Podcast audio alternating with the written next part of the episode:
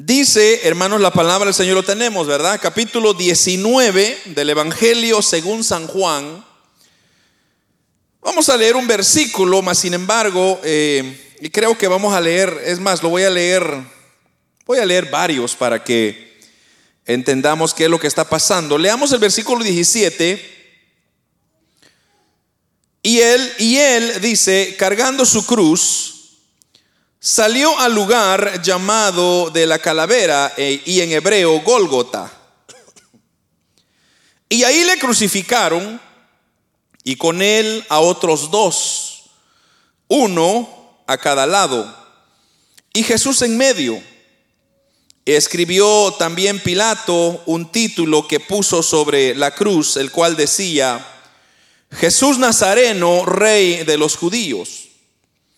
Y muchos de los judíos leyeron este título porque el lugar donde Jesús fue crucificado estaba cerca de la ciudad. Y el título estaba escrito en hebreo, en griego y en latín. Y dijeron a Pilato los principales sacerdotes de los judíos, no escribas, rey de los judíos, sino que él dijo, yo soy rey de los judíos o soy rey de los judíos? Respondió Pilato, lo que he escrito, he escrito. Y cuando los soldados hubieron crucificado a Jesús, tomaron sus vestidos e hicieron cuatro partes, una parte para cada soldado. Tomaron también su túnica, la cual era sin costura, y de un solo tejido de arriba a abajo entonces dijeron entre sí, no la apartamos, sino echemos suerte sobre ella, a ver de quién será. Y esto fue para que se cumpliese la escritura que dice, repartieron entre sí mis vestidos y sobre mis ropas echaron suertes. Y así lo hicieron los soldados y estaban junto a la cruz de Jesús, su madre y la hermana de su madre, María, mujer de Cleofas, y María Magdalena, cuando vio Jesús a su madre y al discípulo a quien, él amaba, que estaba presente, dijo a su madre, mujer, he ahí tu hijo. Y después le dijo al discípulo, he ahí tu madre. Y desde aquella hora el discípulo la recibió en su casa. Después de esto, sabiendo Jesús que ya todo estaba consumado, Dijo para que la escritura se cumpliese, tengo sed. Y estaba ahí una vasija llena de vinagre. Y entonces ellos empaparon en vinagre una esponja y poniéndola en un hisopo se la acercaron a la boca. Cuando Jesús hubo tomado el vinagre, dijo, consumado es. Y habiendo inclinado la cabeza, entregó el Espíritu. Amén. Como dije, en realidad voy a predicar en un versículo nada más, que es el último versículo. Porque cuando meditaba en esta porción me llamaba mucho la atención este término, bueno, dos palabras, que quizá para el español es una palabra sola, pero en el griego original tiene muchas interpretaciones, muchos significados. Y es cuando el Señor dice que hubo, tomado vinagre y él dijo, consumado es. Ese término, consumado es, era lo que a mí me llamó mucha la atención.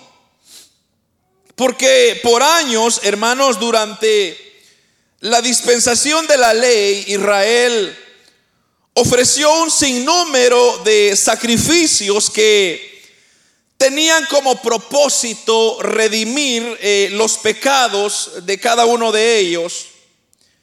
Pero el problema era que ni una, este, no, no solucionaba, no había nada que podía solucionar este problema que se llama el pecado. Sino que lo que hacía era que como que daba más permiso o, le daba más batería, como decimos nosotros, para que se fuese perdiendo el propósito de esos sacrificios que fueron establecidos por nuestro Señor Jesucristo. Entonces dice la Biblia que era necesario hacer constantemente sacrificio tras sacrificio, sacrificio tras sacrificio, porque hermanos, ¿quién como seres humanos no pecamos? Quizá usted se levanta en la mañana y ya usted está teniendo pensamientos obscenos, sucios. Y nuestros alrededores nos empujan a, a pensar en cosas que desagradan a Dios. Entonces la Biblia dice que nosotros nacimos en pecado, en pecado me concibió mi madre, dice David.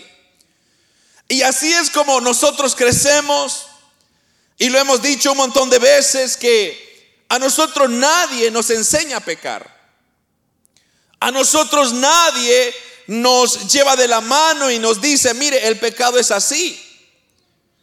Por ejemplo, aquel ejemplo de de aquellos niños pequeñitos, cuando usted los manda, por ejemplo, a, jugar con otros niños, pongamos un ejemplo, una edad para que usted tenga una idea mejor. Póngale, pongamos a dos niños de dos años juntos.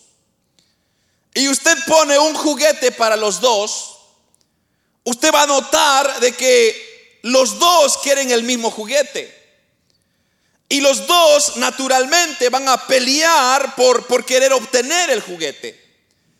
Y así sea que el niño tenga que empujar al otro, rasguñarlo o, hacer cualquier cosa, pero lo que él quiere es obtener el juguete a cuesta de lo que sea.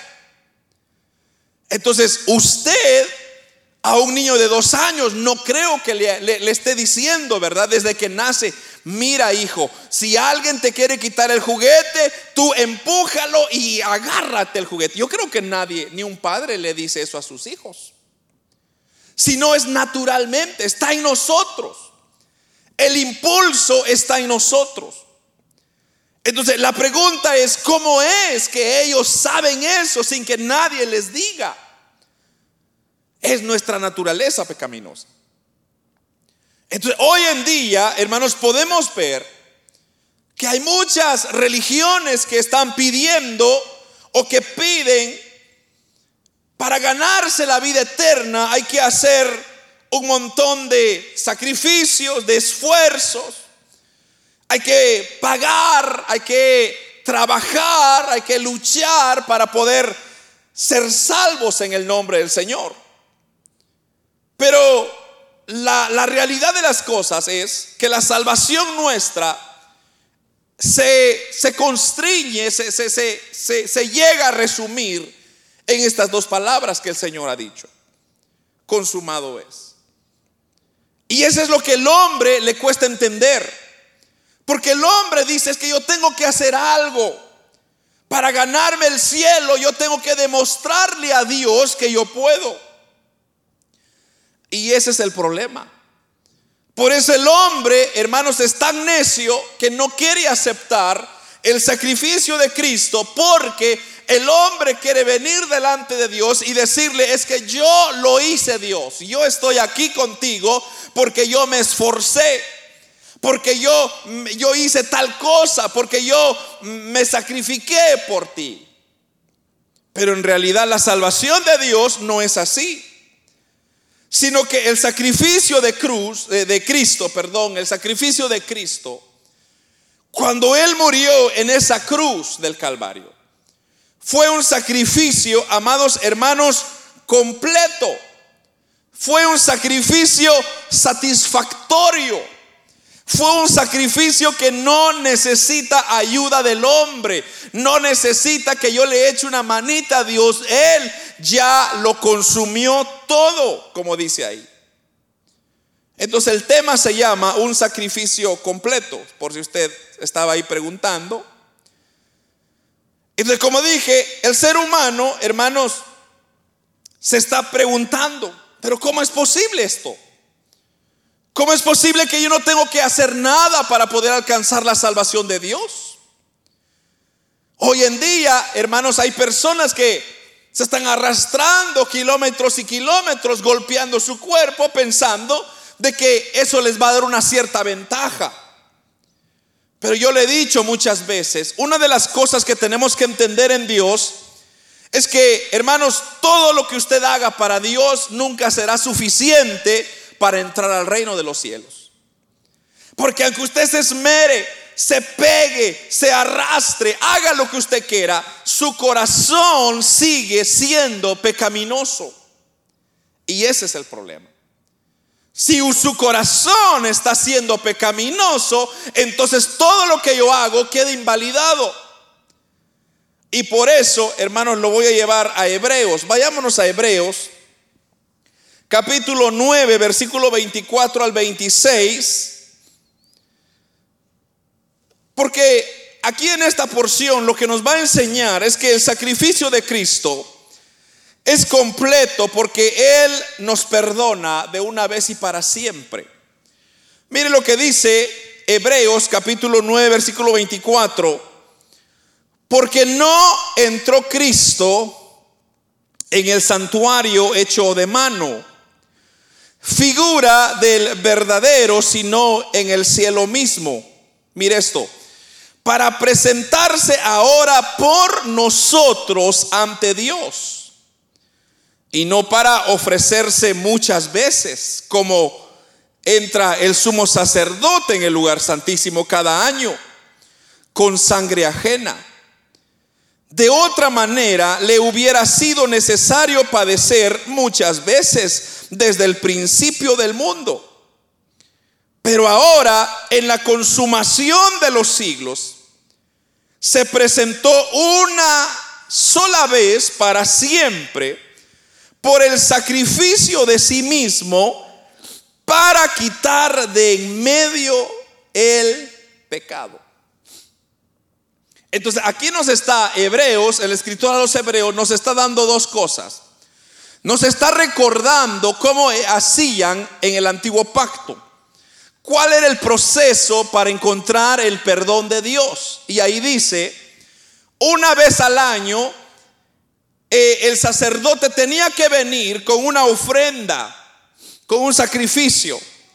Y tenía que entrar en el lugar santísimo donde solo se podía entrar una sola vez al año y ofrecer ese sacrificio por los pecados del pueblo.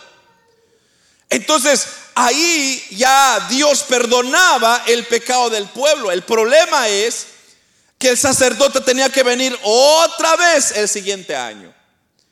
Porque durante este año habían pecados otra vez. Entonces, el otro año venía el sacerdote con otro sacrificio. El otro año con otro sacrificio. O sea, era una constante, un constante trabajo que tenía que hacerse. Entonces, el pecado del hombre no se podía eliminar. Pero el sacrificio que vino a hacer nuestro Señor Jesucristo. Entonces, en representación de lo que se estaba haciendo, Él vino y dice que murió una sola vez y para siempre. O sea, Hebreos está diciendo, el Señor no necesita morir cada año, sino lo que Él está haciendo o lo que Él ya hizo es que se presentó delante de Dios, porque eso es lo que dice en el primer versículo 24, porque no entró Cristo en el santuario hecho de mano, dice que es figura de un verdadero, que es el cielo, para presentarse ahora por nosotros ante Dios y no para ofrecerse muchas veces, dice, como entra el sumo sacerdote en el lugar santísimo cada año. De otra manera, le hubiera sido necesario padecer muchas veces desde el principio del mundo. Entonces, esto que este fin de semana que se está celebrando, por ejemplo, eh, Easter, que, que le llaman, tienen que hacer un sacrificio para poder justificar todos los pecados que han hecho en todo el año pasado. Y de aquí en adelante van a regresar a su tradición otra vez y a sus pecados otra vez para que el otro año vuelvan a venir y a congregarse y pedir perdón por sus pecados. Pero no funciona así, amados hermanos. Porque Dios no está jugando con el hombre. Dios no está hermanos, jugando con el hombre como diciéndole, vayan a pecar, no tengan pena, el otro año vengan. Dios no es así. Dice la Biblia que Dios es santo.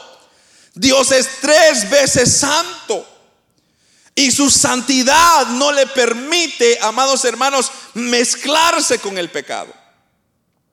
Entonces el cristiano cuando viene al Señor es una persona que tiene que procurar guardar su relación con Dios para no ofenderle a Él. ¿Por qué?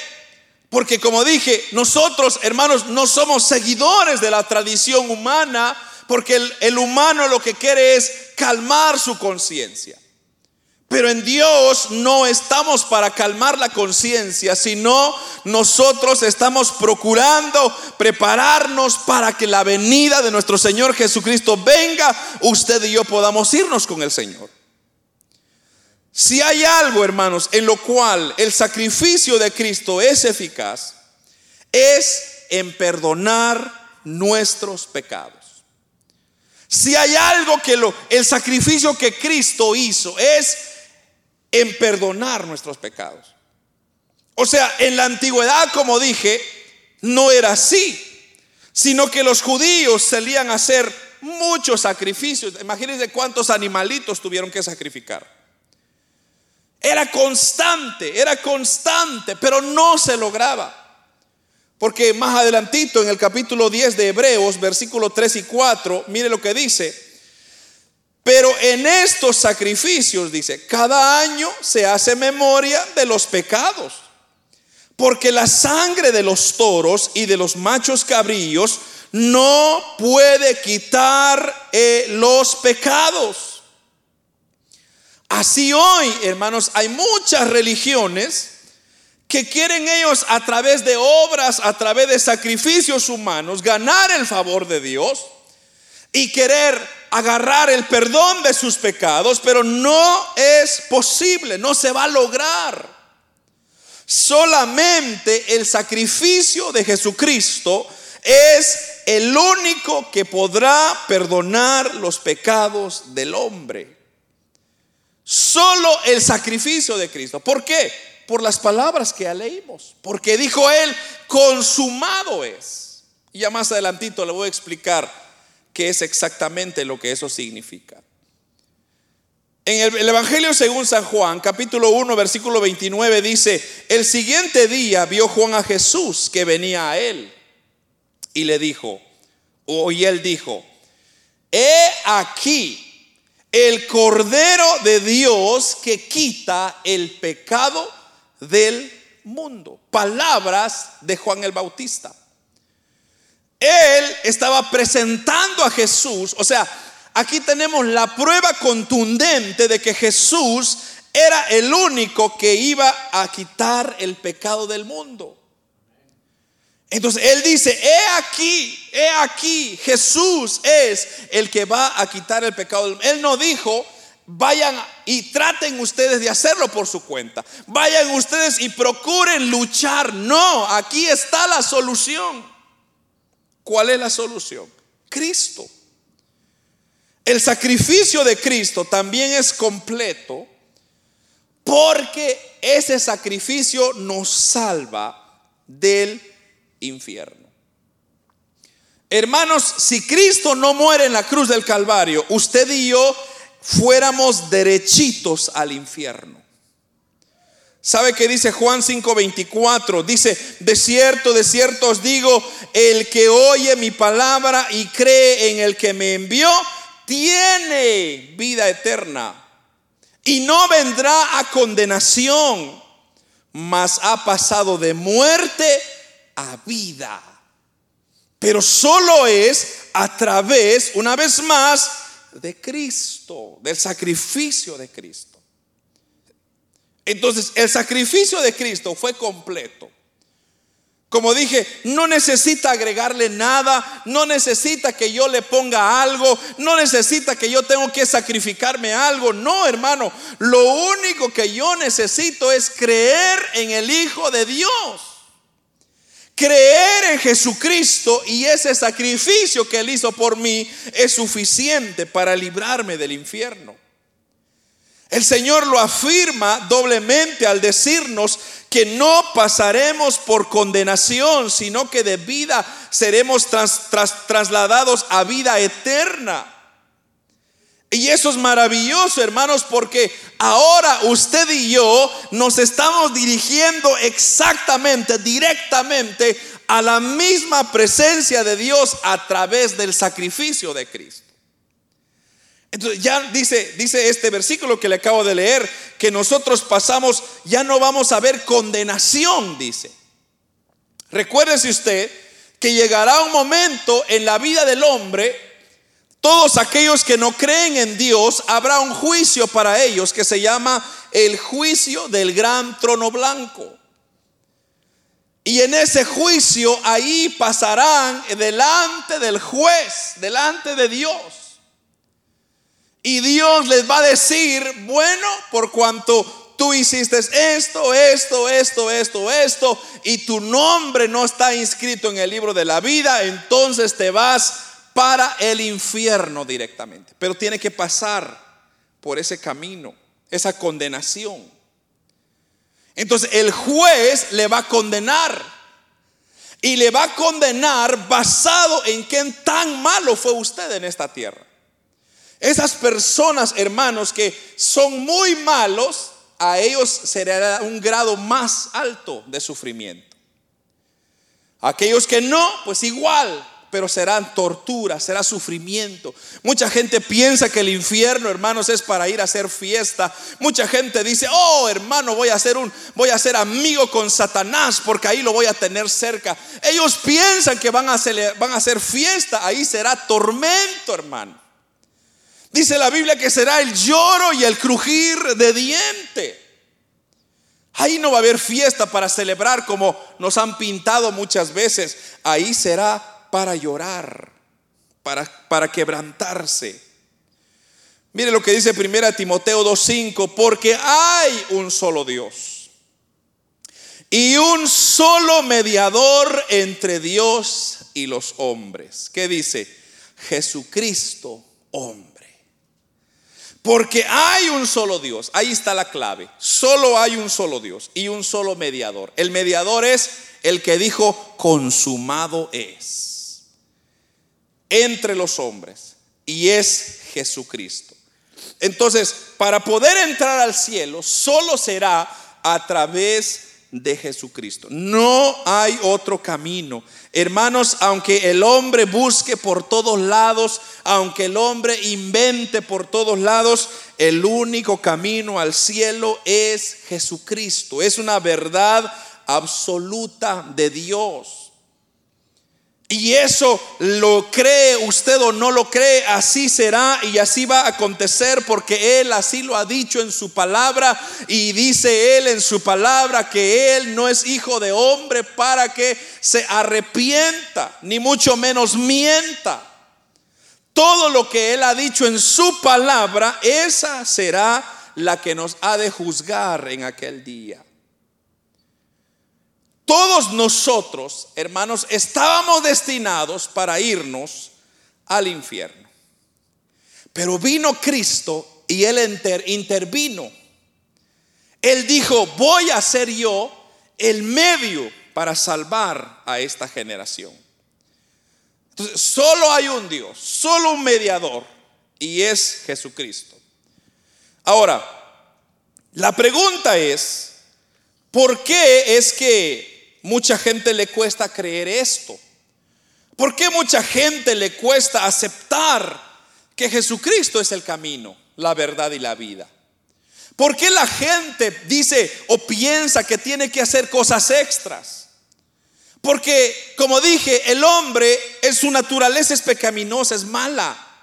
Y el hombre lo que siempre está buscando es sus propios intereses. Entonces, lo que, lo que el hombre ganaría Imagínense usted, solo pongamos un ejemplo. Pongámonos nosotros, ¿verdad? Pongámoslo nosotros. Por ejemplo, si la salvación fuera por obras, por lo que usted hace, la pregunta sería, ¿Dios lo aceptaría? Todo el esfuerzo que usted hace, ¿Dios lo aceptaría? O usted diría, oh hermano, yo creo que ni ha llegado ni al mínimo. Porque todo lo que yo estoy haciendo no compensa. O sea, solo, solo pensemos por un segundo. Si el estándar de Dios es esta línea, un ejemplo, es esta altura, por ejemplo. Si, si el estándar para entrar al cielo es esta línea, entonces, eh, ¿en qué nivel está usted? Quizá habría, habrá alguien por acá, tal vez no nosotros, pero alguien por ahí por eso, oh hermano, yo estoy muy arriba de eso. Es que yo no fumo, yo no tomo, yo tengo pensamientos muy sanos. Ah, entonces yo estoy encima. Esa línea queda chiquita para mí. ¿No cree usted que el hombre diría eso? O quizá, tal vez usted diría, bueno, si eso es la línea, entonces voy a procurar, voy a echarle ganas, me voy a arrastrar, me voy a golpear para que Dios vea que yo le estoy echando ganas y entonces ya llegué. Ahora, el problema es esto. Que cuando nosotros nos presentamos delante de Dios, entonces, ¿qué es lo que vamos a resaltar? Vamos a resaltar nuestro esfuerzo. O por lo menos yo, poniéndome en mi lugar, yo por lo menos diría, Dios, ¿verdad que te fijaste, verdad? Eh, eh, ¿Cómo le eché ganas? Es que yo estaba el primero en la iglesia, Señor. ¿Viste eso, verdad? Ah, yo no tenía pensamientos malos. Yo tanto. Entonces, ¿qué es lo que estoy haciendo yo? Me estoy gloriando. O sea, estoy diciendo, tú no hiciste nada, Dios. Yo hice todo para poder llegar a la salvación. Pero dice la Biblia que el hombre es nada más que nada, hermanos, delante de Dios. ¿Por qué? Porque el estándar de Dios no solamente es esta línea que yo lo estoy diciendo, el estándar de Dios es tan alto que ni un ser humano nacido de mujer puede llegar al cielo. Así. Si usted no nació de mujer, usted tiene entrada al cielo, garantizado, sin el sacrificio de Cristo. Pero dígame usted quién ha nacido. De la nada.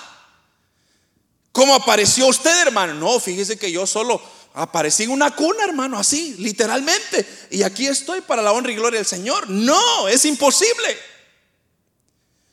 Tiene que haber una relación entre un hombre y una mujer. Y si hay una relación entre un hombre y una mujer, es un pecado que está transmitiéndose a través de nuestro ADN. No se lo puede quitar. Entonces solo ahí ya estamos vencidos todos. Ya, ya no podemos, estamos eliminados. Pero ahora, ¿qué vino a hacer Cristo con su sacrificio entonces? ¿Qué vino a hacer Cristo con su sacrificio? Lo que Cristo vino a hacer, mire pues, mire, lo que Cristo vino a hacer es que Él se vino a poner enfrente de nosotros. O sea, aquí estoy yo, ¿verdad? Me están viendo a mí. Y si el Padre, Dios, que está enfrente de mí, ahora viene Cristo y dice, con permiso, hijo, yo me voy a poner en tu lugar. Ahora Dios me está viendo a través de Cristo. Porque Cristo, dice la Biblia, allá en el Evangelio según San Mateo, capítulo 1, que Él nació eh, fue una, una concepción del Espíritu Santo en María. María, la mamá de Jesús, no estaba casado con José, su esposo, su futuro esposo. Era una virgen, una mujer que no había concebido o conocido hombre. Entonces, ese, ese sí era el que podía representar al hombre delante de Dios. Entonces cada vez que usted viene a presentarse delante de Dios, adivine quién está enfrente. Cristo. ¿Por qué? Por las palabras que dijo ahí. Ahora, antes de llegar a esa palabra consumado, él dijo otras dos palabras antes. ¿Qué dijo? Tengo sed. Así dice, ¿verdad, hermano? Mire lo que dice en el versículo 28, la última parte. Después de esto, sabiendo Jesús que ya todo estaba consumado, dijo para que la escritura se cumpliese. ¿Qué dijo? Tengo sed. La pregunta es, ¿por qué dijo él, tengo sed? Al principio, cuando comienzan a tratar con Jesús y a querer agarrarlo, ver de qué error lo agarraban, entonces ellos comenzaron a, a escrutinarle, a sacarle palabras, a ver si encontraban algo. No lo encontraron. Lo golpearon. A ver si ahí salía algo. No encontraron. Le metieron la cruz encima. Tampoco encontraron. En una ocasión dice que le dieron vinagre a beber y él no quiso beber. Porque el vinagre lo que hacía, tenían componentes que era como un cierto eh, un, cierto medicamento que le dormía el cuerpo, entonces no sentía el, el dolor, entonces Jesús no lo aceptó. Pero aquí, en esta ocasión, él dice que sí, tengo sed, y le dieron vinagre a beber. Pero ahora, hermanos, él acepta esta bebida o él lo aprueba porque él lo que quería ahora era aclarar su garganta, enmudecer, enmudecer, o cómo se dice el término, humedecer es el término, sus labios, humedecer sus labios, y su garganta seca, para poder ahora levantar una exclamación delante de los que estaban ahí. Y es como que cuando yo me tomo un poquito de agua, ¿verdad? Para aclarar la garganta para poderle gritarles a ustedes, consumado es. Para que Él dijera a la gente que le escuchara, que fuera fuerte. Consumado es. Ahora, vayamos a esa palabra, consumado es. Esa palabra fue la palabra final que Jesús dijo cuando murió. En un griego antiguo, como ya le dije al principio, esa, esa palabra consumado es se dice tetelastai, tetelestai es, es el término que usa, se usa en griego, pero lo que está diciendo ahí, mire pues, lo que está diciendo, o sea, el punto que está diciendo ahí es que Jesús está exclamando como un ganador. Mire qué interesante. O sea, cuando usted está corriendo, ¿verdad? Está corriendo una carrera y ya va a cruzar y usted dice, ¡ay, soy ganador! Usted está usted está declarando. Entonces, cuando Él dice, consumado es, Él no está diciendo de que, Él no está diciendo que, ah, bueno, ya, ya llegué a la muerte, ya se acabó todo, aquí, aquí me quitaron la vida. No, hermanos. El Señor no está aceptando una muerte de derrota. El Señor, es más, cuando Él dice consumado es, Él está celebrando lo que, que ya ganó la victoria por el hombre y por nosotros, hermanos. Ese término consumado es, es un término de victoria. Es una conclusión donde Él está diciendo, ya le ganamos al pecado. Ya no tenemos que permanecer igual. Ya ahora eh, la obra está terminada. Ahora ya tenemos paz para con Dios. Y ahora podemos celebrar. Es lo que Cristo está diciendo ahí. Entonces, imagínese usted, imagínese usted, alguien que está corriendo un maratón. Está corriendo, está corriendo, está corriendo.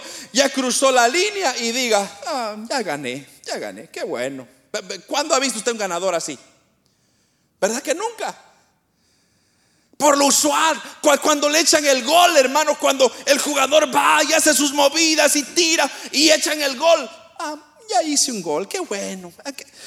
Fue algo así, una, chiripa, nomás la tiré y entró. No, el jugador celebra. El jugador dice, lo hice, hizo el gol, yo soy el campeón. ¿Por qué? Porque está celebrando. Cuando Cristo está diciendo, consumado es, Él está diciendo, oh hermanos, tenemos victoria en el nombre del Señor.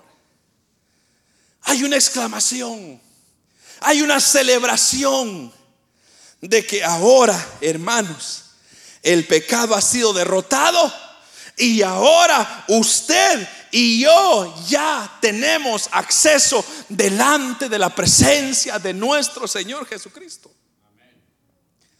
Ahora ya no necesita hacer nada. Yo ya no necesito hacer nada. Ya el Señor hizo el gol, hermano. Ya ganamos. Eso, ¿A poco no, no, le, no, le, no le inspira eso, hermano? Ya, ya, ya estamos del lado del ganador. O sea, ya, no, ya ganamos la copa. La copa es nuestra. Ya usted y yo no tenemos que hacer goles, ya no tenemos que hacer nada, solamente creer en aquel que dijo, consumado es. Eso es todo. Si él no hubiera dicho, consumado es, entonces usted y yo tuviéramos que pelear por la vida espiritual. Usted y yo todavía, tendríamos que hacer el esfuerzo por ganar la batalla. Pero como le dijo el apóstol Pablo, oh muerte, ¿dónde está tu aguijón? ¿Dónde estás? ¿Dónde está tu victoria? Porque ya mi Cristo lo consumió todo. Ya mi Cristo hizo el gol. Ya mi Cristo venció a Satanás y Satanás está vencido gracias al sacrificio de Cristo. Por eso usted no tenga miedo, amado hermano, usted no tenga temor, usted no tenga miedo a nada que le va a hacer caso. ¿Por qué? Porque usted está del lado del campeón, hombre. A usted nada le va a hacer daño. Por eso Satanás y sus demonios se tienen que sujetar delante de Dios, delante de esa palabra. Cuando usted dice en el nombre de Jesús, te reprendo, Satanás, Satanás tiene que huir. ¿Por qué? Porque Jesús ya lo venció. Y le recuerda esto. Y Satanás le dice, ¿te acuerdas? En la cruz del Calvario, cuando yo dije, consumado es, ahí se acabó. Ahí te gané y ahora hagas lo que quieras, ya no puedes hacer nada. Voy a terminar con esta porción de Isaías 53. Y quiero que lo lea conmigo. Son tres versículos. Tres, capítulo 3, perdón, capítulo 53, versículo 3. Y mire lo que dice. Isaías, capítulo 53, versículo 3 dice, lo relata, hermanos, poderosamente. Dice, despreciado y desechado entre los hombres. Mire esto, varón de dolores, experimentado en quebranto. Y como que escondimos de él el rostro. Fue menospreciado y no lo estimamos. Ciertamente llevó él nuestras enfermedades y sufrió nuestros dolores y nosotros le tuvimos por azotado, por herido de Dios y abatido. Mas el herido fue por nuestras rebeliones, molido por nuestros pecados. El castigo de nuestra paz fue sobre él y su llaga, y por su llaga fuimos nosotros curados. Yo creo que este versículo no necesita mayor explicación. Porque ya ahí está la explicación. Despreciado y desechado fue entre los hombres. Varón de dolor, experimentado en quebranto. Cuando vemos ese sacrificio de Cristo, hermanos, eso es un sacrificio que nos muestra que no fue una derrota, sino fue una victoria.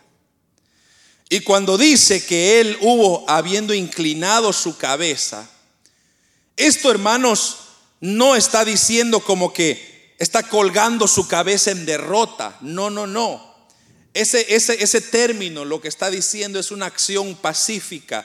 Como, como que está diciendo, estoy depositando mi cabeza en una almohada, confiado que ya lo logré. Mire qué interpretación diferente. Porque si usted nota las películas cuando crucifican a Cristo, ven y un Cristo así, derrotado, un Cristo con la cabeza colgando como diciendo, pobrecito Jesús. No, no, no, no fue pobrecito. Cuando él dice que habiendo inclinado la cabeza, es como que si él agarró una almohada tan cómoda y dijo, voy a descansar, ahora sí voy a descansar. Porque ya, la, ya tenemos la victoria. Ya ahora el segundo Adán ya vino a cumplir su tarea y lo, y lo hizo a perfección. Porque el primer Adán falló. El primer Adán, hermanos, cayó en mentira y, y comió de la fruta que no tuvo que haber hecho.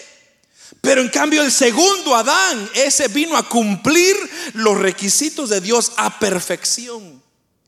Y ahora lo celebra diciendo, ya somos ganadores, ya consumado es. Y ahora voy a, voy, la almohadita, por favor, ángeles, que voy a descansar, porque ya somos vencedores en Cristo Jesús.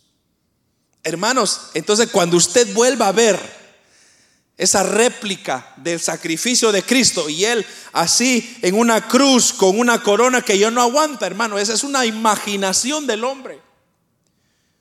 Pero la interpretación correcta es que Cristo no es que estaba derrotado, Él estaba diciendo, aquí está el sello, mire, pa, aprobado. Ya la muerte no tiene nada que ver. Ahora todo aquel que viene a mí, a través de mí, puede entrar al cielo eterno. Y hermanos, y eso es lo que ahora usted y yo tenemos. Tenemos entrada a la patria celestial. ¿A poco no es maravilloso eso, hermano? Como dijo Juan 10, eh, si no me equivoco, Juan 10, 17, tal vez me lo puede poner ahí la hermana. Eh, sí, creo que esa es la, porción. Es más, la, voy a leer porque no, vaya a ser que me equivoque. Juan 10, 17 y 18. Póngamelo ahí, hermano. Se nos quemó este, este proyector, tal vez puedo ver acá. Me voy a pasar acá, hermanos, perdón, porque no puedo ver acá. Por eso dice, Juan 10, 17, ¿verdad, hermano? Por eso me ama el Padre. Mire esto. Porque yo pongo mi vida.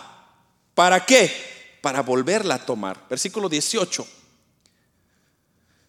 Nadie me la quita, sino que yo di mí mismo la pongo. Yo de mí mismo la pongo.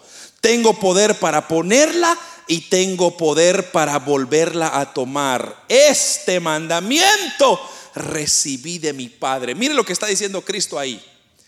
Cuando yo morí en la cruz, dice Cristo, es lo que está diciendo ahí. Cuando yo morí en la cruz, no es que me hayan quitado la vida, no, no, yo la puse voluntariamente y yo la vuelvo a tomar. Así que no se preocupen hijos, ustedes están en excelentes manos. Yo me voy a encargar de ustedes. Si yo pude vencer la muerte, yo puedo vencer cualquier obstáculo, cualquier enfermedad, cualquier dolor, cualquier tristeza. Yo estaré con ustedes siempre. Yo pongo mi vida para volverla a tomar. Nadie me la quita, dice, sino que yo de mí mismo la pongo. O sea, nadie obligó. Satanás no fue y le quitó la vida. No, no, Cristo la puso voluntariamente. Tengo poder para ponerla y tengo poder para volverla a tomar. Y eso, hermanos, me encanta lo que dijo Agustín. Eh, Agustín era un judío, filósofo, y dijo, Él entregó su vida porque Él así la quiso cuando quiso y como lo quiso. Él entregó su vida porque así lo quiso. Cuando quiso y cómo lo quiso. Y eso, hermanos, es lo que a mí me da la victoria para decir, consumado es. Ese consumado es es una garantía de que Cristo fue suficiente para darnos salvación.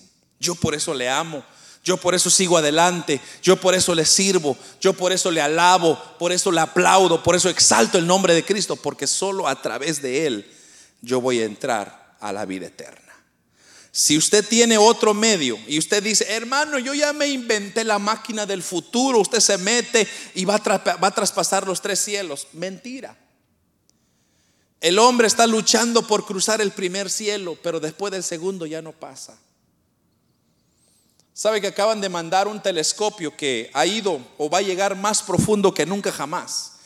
Que según dice la NASA que va a llegar a comprobar cómo sucedió el Big Bang, que es la teoría más triste de la historia del ser humano, porque es una gran mentira que les han metido. Que la Tierra, el universo, sucedió en una explosión atómica y que entonces ahora por eso el mundo, el, universo está regado, hermanos. Y se han dado cuenta de que, hermanos, más allá, más allá de, años luz, imagínense usted, hay planetas que están redondeando y han existido por millones y millones de años.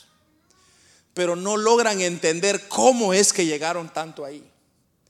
Cuando nosotros pensábamos que el universo era este pedazo, la, Vía Láctea era esto, no hermano, el universo es de nuestro Dios. Y sabe, es lo que a mí me da más, más gusto, más, más gracia. Es que un día usted y yo vamos a estar encima de todo eso, hermano.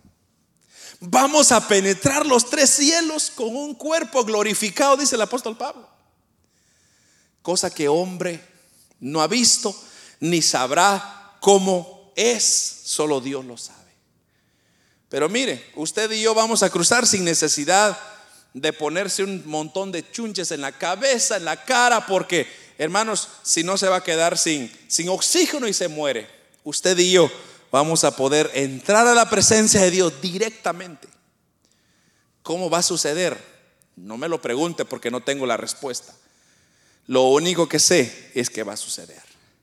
Pero gracias a qué? A esto, consumado es. Consumado es. Es una exclamación de victoria. No de derrota, sino de victoria. De decir, tenemos la vida, lo logramos, lo vamos a hacer y vamos ahora a entrar a la presencia de nuestro Señor Jesucristo. Vamos a cerrar nuestros ojos, hermanos, y darle gracias.